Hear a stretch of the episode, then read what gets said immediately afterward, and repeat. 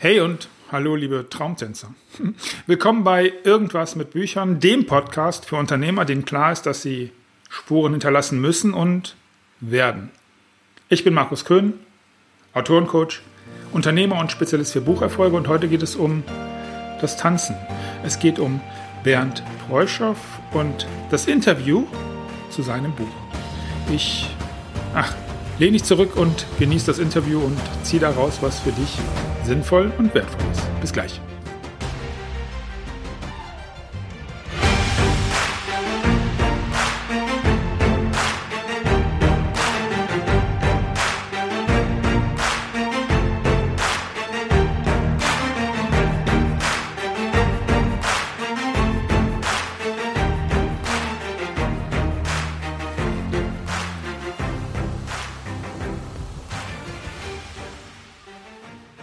Führung, Leadership, Tanzen, Führungskraft, Schwerkraft, Leichtigkeit in Unternehmen.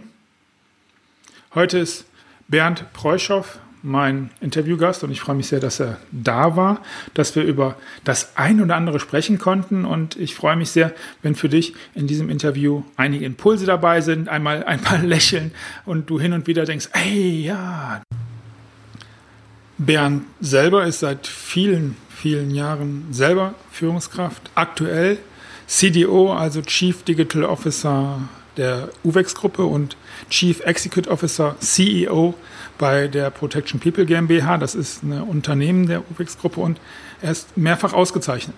Er ist ausgezeichnet beispielsweise 2018 mit dem zweiten Preis des Digital Leader Awards. Er ist Gewinner des Digital Champions Award 2019 und er hat den dritten Platz im CIO, also CIO, das mit dem Englischen und Deutschen, das, das fällt mir immer ein bisschen schwer. In jedem Fall CIO, CIO of the Year 2019. Und ja, was, was, was er außerdem macht, ist, er hat ein, ein ganz, ganz tolles Gefühl für Führung. Und er hat ein tolles Gefühl für, für das für das Wiedergeben, wie Führung funktionieren könnte, wie er Führung versteht und wie er Führung lebt. Und sein Buch als gäbe es keine Schwerkraft, Business Leadership durch die Augen eines Tänzers unterstreicht genau das. Und ja, ich würde vorschlagen, ich schlage vor, wir machen jetzt einfach Folgendes, wir springen einfach mal genau in das Interview rein und dann wirst du sicherlich sehen, was ich meine und wie Bernd die Dinge so sieht. Viel Spaß.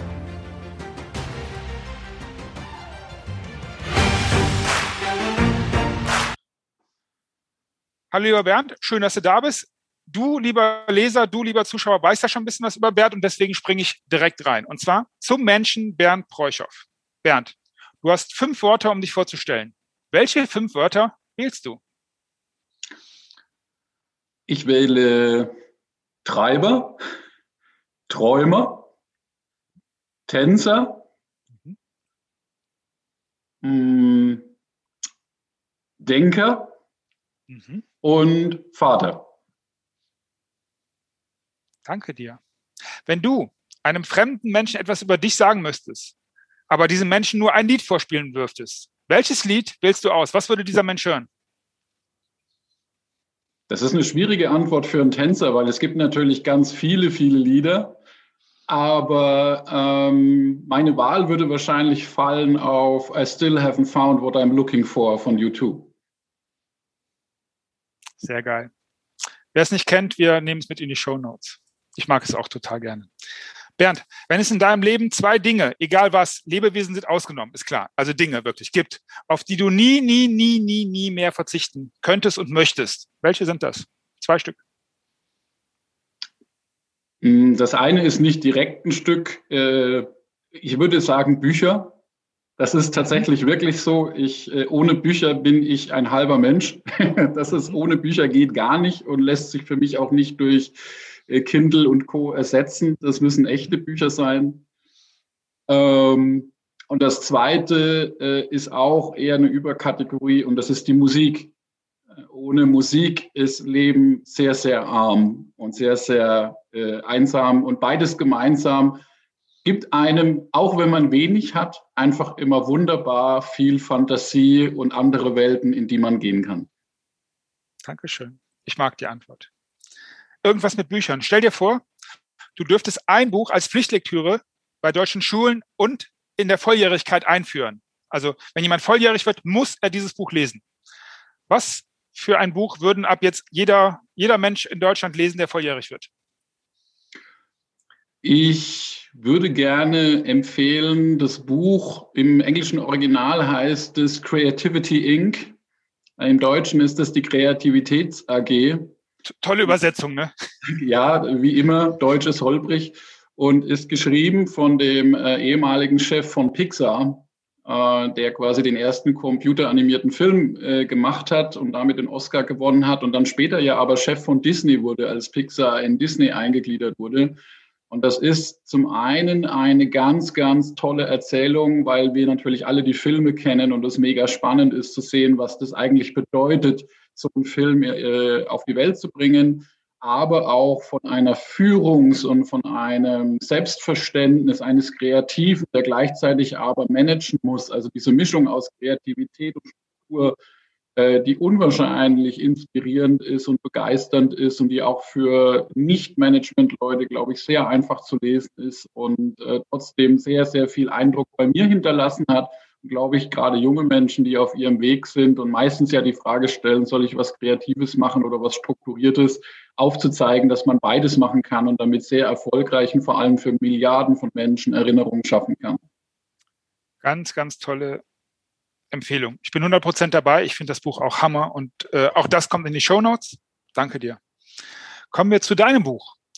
Als gäbe es keine Schwerkraft, Business Leadership durch die Augen eines Tänzers. Das bist du, das ist dein Buch. Warum musstest du dieses Buch schreiben?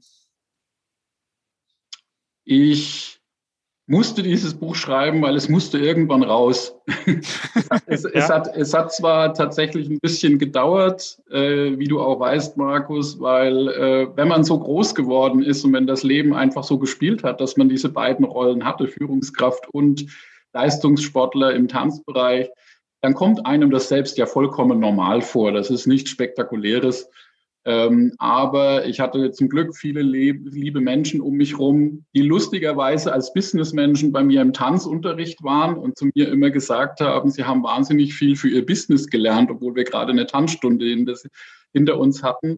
Und umgekehrt äh, äh, auch, auch wirklich mir immer das Feedback gegeben haben, sie haben dafür wahnsinnig viel für sich selbst mitgenommen und ähm, insofern war dann das Ziel natürlich auch nicht zuletzt für meine eigenen Kinder, äh, mal zusammenzuschreiben. Äh, so hat der Papa gedacht und das, äh, so hat das hat der Papa erlebt. Und äh, da möchte ich einfach die Leser dazu einladen. Und insofern musste das wohl irgendwann sein nach meinem Lebenslauf. Sehr gut. Kannst du dich erinnern, was war der nervigste Moment in dem ganzen Buchprozess?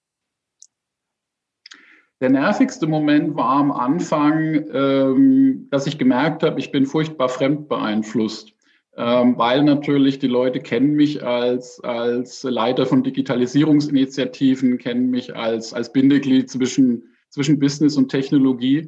Und als ich so die ersten Kapitel geschrieben hatte und ich habe das Bekannten gegeben, dann kam immer so, ja, da geht es ja viel zu wenig um Digitalisierung. Warum? Weil die das von mir erwartet hatten, äh, mhm. dass ich jetzt irgendwas schreibe, was sich halt mit digitalen Methoden beschäftigt.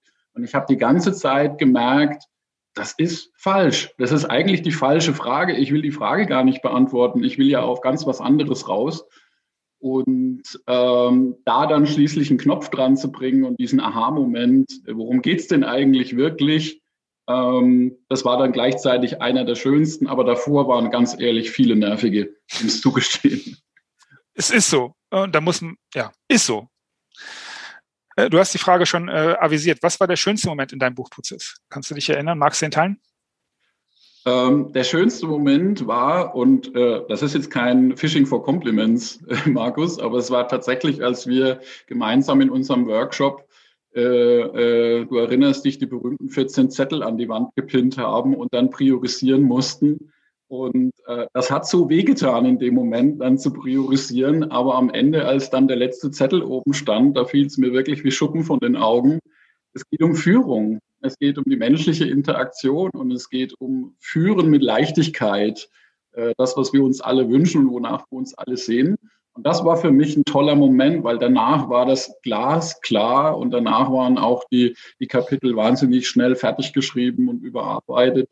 Und das war wirklich so ein Moment, also den, an den erinnere ich mich gerne heute noch zurück, auch jedes Mal, wenn mich jemand auf das Buch anspricht und natürlich auch äh, dann eine Rezension schreibt oder mir ein Feedback gibt und dann sagt, wow, ich würde mir wünschen, mehr Leute würden so führen ähm, dann habe ich immer die Erinnerung an diesen Moment äh, der Klarheit und äh, das ist schon wirklich emotional, wenn ich da so zurückdenke. Liebe Leser, liebe, liebe Gucker, liebe Hörer, ich habe versprochen, es nicht zu kommentieren. Dankeschön. Anstelle der Kommentation von mir, Dankeschön. Ich erinnere mich sehr gut. Welche Lehren hast du aus dem ganzen Buchprozess gezogen? Ähm, ich glaube, die wichtigste Lehre für mich war, und ich gebe zu, das fällt mir heute noch manchmal schwer, wenn ich so ein Feedback bekomme von Leuten, auch Leute, die ich nicht kenne. Ich sage mal, dass in meinem Umfeld die Leute, die meine Geschichte verfolgt haben, natürlich eine Relation haben zu dem, was ich da geschrieben habe. Das ist klar. Aber viel spannender ist es äh, dann, wenn ganz fremde Leute auf mich zukommen, mir erzählen, was das Buch mit ihnen gemacht hat. Ähm, dann ist das wirklich noch so dieser, im Englischen sagen wir, weird moment, ähm, wo man sagt, es ist wert gewesen, meine Geschichte zu erzählen und äh, nicht einfach nur abzuhaken unter, naja, es ist halt mein Leben. Und äh, wenn tatsächlich dann eben, und das ist ja in dem Moment egal, wie viele sagen, mir hat das wirklich was gegeben und ich mache jetzt was anderes und ich fühle mich da drin wohl in den Gedanken, dann ist es einfach ein total schöner Moment. Und äh, da lerne ich jeden Tag, ich lerne damit umzugehen und glaube mir, das ist wirklich für mich gar nicht so leicht, weil die Leute ja im Endeffekt dann sagen, dein Leben war toll oder das, was du erlebt hast, war toll. Und äh, das ist für mich immer so ein ganz großer Moment von Demut, ähm, weil ich natürlich auch weiß, was vielleicht in dem Leben mal nicht so rund gelaufen ist. Und äh, das ist einfach ein ganz, ganz tolles Geschenk, dass dann trotz allem, was man da durchgemacht hat, Menschen sagen, äh, ihnen gibt das was und es bereichert sie. Da bin ich sehr dankbar dafür. Das kann ich gut nachvollziehen. Ich hatte das große Glück und bin dankbar, dass ich ein bisschen, hin, bisschen so mit hinter deine Kulissen gucken durfte in dem Prozess. Und ja, das kann ich gut nachvollziehen. Was wünschst du dir? Mit welchem Gedanken soll dein Leser oder deine Leserin das Buch zuklappen? Was wäre dein Wunsch? Was ist dein Wunsch? Was soll er, was, was darf, was darf, was kann er sie denken? Ich glaube, es ist gar nicht so sehr, dass ich mir was wünsche, dass die Leute speziell was denken. Ich würde mir wünschen, dass sie was fühlen. Und äh, wenn, sie, wenn sie das Buch zuklappen und sie lächeln dabei und äh, äh, gehen entweder zu ihrer Stereoanlage, wenn sie es sich schon vorher gemacht haben, und machen Musik an, äh, oder äh, die kleinen Dinge zu seinem Partner zu gehen, zu sagen, mit so einem leisen Lächeln im Gesicht, ich glaube, Schatz, wir müssten mal wieder tanzen. Ähm, das, das wäre, das wäre, das würde mich einfach freuen. Ähm, und so war auch mein Bestreben. Ich will den Leser nicht belehren. Ich habe keine größeren Weisheiten anzubieten und es ist auch gar nicht mein Ziel, eine anzubieten, sondern ich erzähle ja auch viel von meinen Gefühlen, von meinen Emotionen. Und wenn es mir gelingt, dass die Menschen hinterher in dieser Emotion, in ihre Arbeit, in ihre Partnerschaft, in ihren Freundeskreis gehen und sehen, was wir gemeinsam alle erreichen können, wenn wir als Menschen auf uns eingehen, dann bin ich, glaube ich, glücklich und zufrieden. Wie schön. Dank dir. Letzte Frage zum Thema Buch. Was ist der beste Rat, außer mit mir zusammenzuarbeiten? Ist ja klar, das lassen wir wirklich außen vor, wie ich schon ein paar Mal gesagt habe, dem du einem Menschen geben kannst, der mit sich ringt, ob er ein Buch schreiben soll oder nicht. Äh, ich würde ihm demselben Rat geben, wie ich das in der Digitalisierung oft gebe. Ne? Digitalisierung ist ja auch so ein Thema. Viele Menschen reden darüber und können da stundenlang philosophieren. Und mein Ratschlag ist immer einfach mal machen. Mhm. Mhm. Und äh, ich denke, beim Schreiben ist es genau das Gleiche. Ich wusste ja, als ich die ersten Zeilen geschrieben habe, auch nicht so richtig, wo mich das hinführt.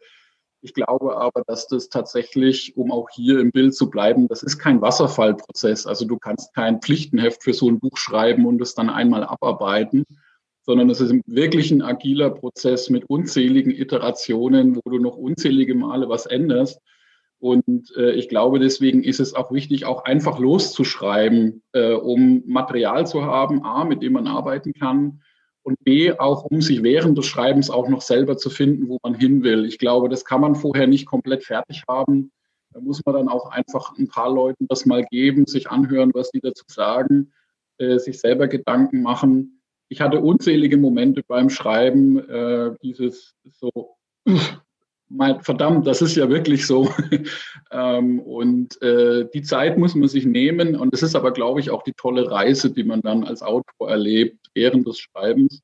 Also der Ratschlag wäre einfach anfangen, einfach machen und der Rest wird sich finden. Dankeschön. Zu guter Letzt irgendwas mit Fragen. Erstens, vier Stück. Du bestimmst, was ab morgen in ganz Deutschland in allen Schulen als Fach eingeführt wird. Welches Schulfach werden wir in Zukunft in Deutschland auf dem Stundenplan finden? Ich fände ein Schulfach wunderbar, das heißt Mut zu Entscheidungen. Mhm. Ich glaube, das ist das, was wir jetzt auch gerade, wo wir das aufnehmen in der Corona-Pandemie. Das große Thema ist, wie entscheide ich mich? Wie entscheide ich mich, mein Leben zu führen? Wie ich entscheide ich auch in Krisensituationen? Ähm, und das führt uns ja in alle möglichen Ecken. Das geht ins Privatleben, das geht aber auch dann in die Berufswahl bis hin zu einem Unternehmertum, wenn sich Schulen, äh, Schüler dafür interessieren. Und ähm, das ist immer mein Bestreben, das meinen Kindern beizubringen. Es geht nicht, es geht nicht darum, am Ende des Tages, äh, ob du richtig oder falsch entschieden hast. Ähm, das weiß man sowieso meistens erst hinterher. Ähm, wichtig ist erstmal den Mut zu haben, zu entscheiden. Und da gibt es ja auch den berühmten Satz, ähm, die, es braucht Millisekunden, um eine Entscheidung zu treffen. Es ist das Nicht-Entscheiden, was so lange dauert.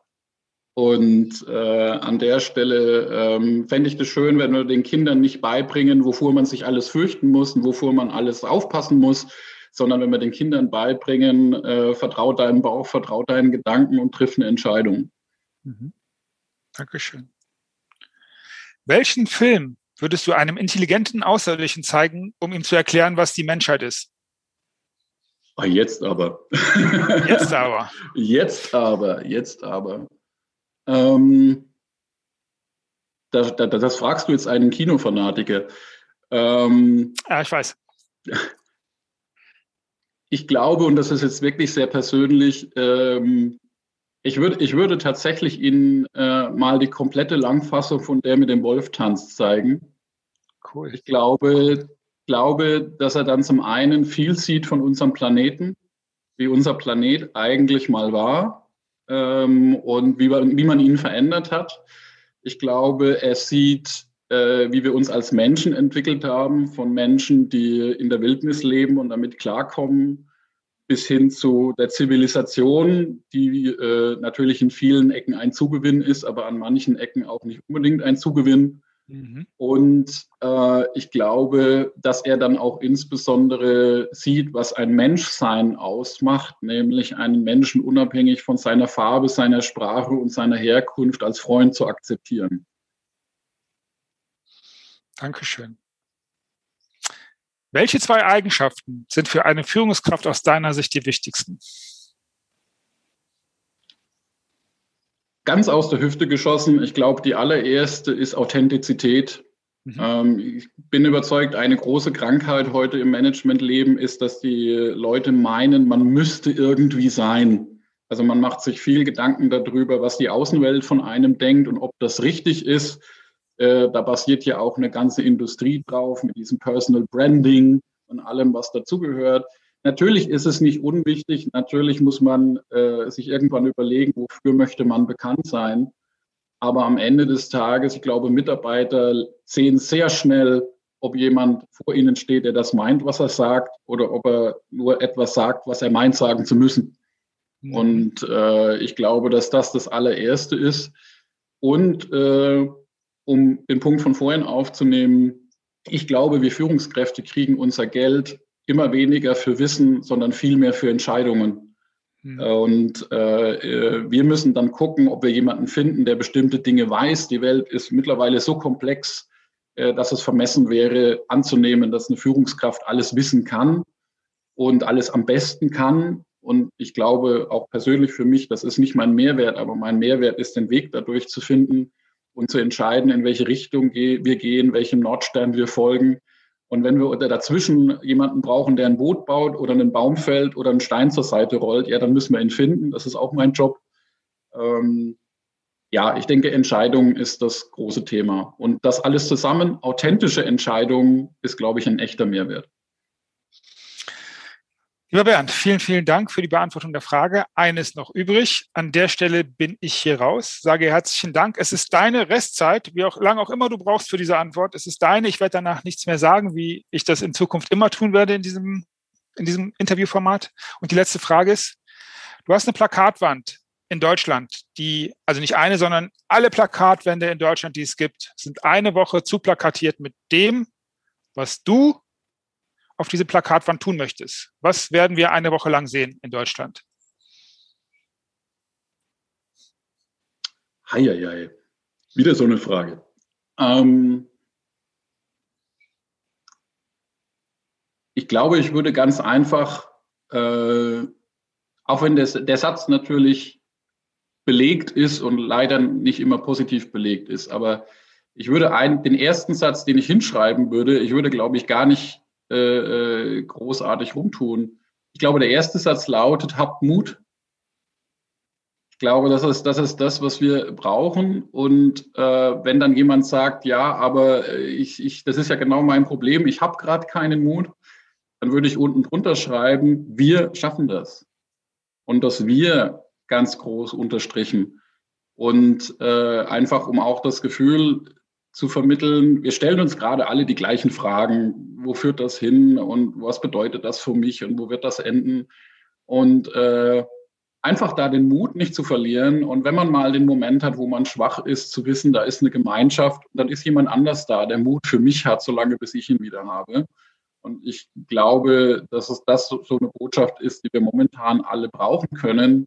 Und äh, wenn dann ein Bild daneben muss, würde ich vielleicht einfach zwei Menschen nehmen, die sich umarmen, um einfach auch zu signalisieren, dass es Menschen sind, die uns Halt geben und äh, an denen wir uns auch ab und an festhalten dürfen. Und ähm, ja, ich glaube, das wäre es. Herzlichen Dank. Herzlichen Dank.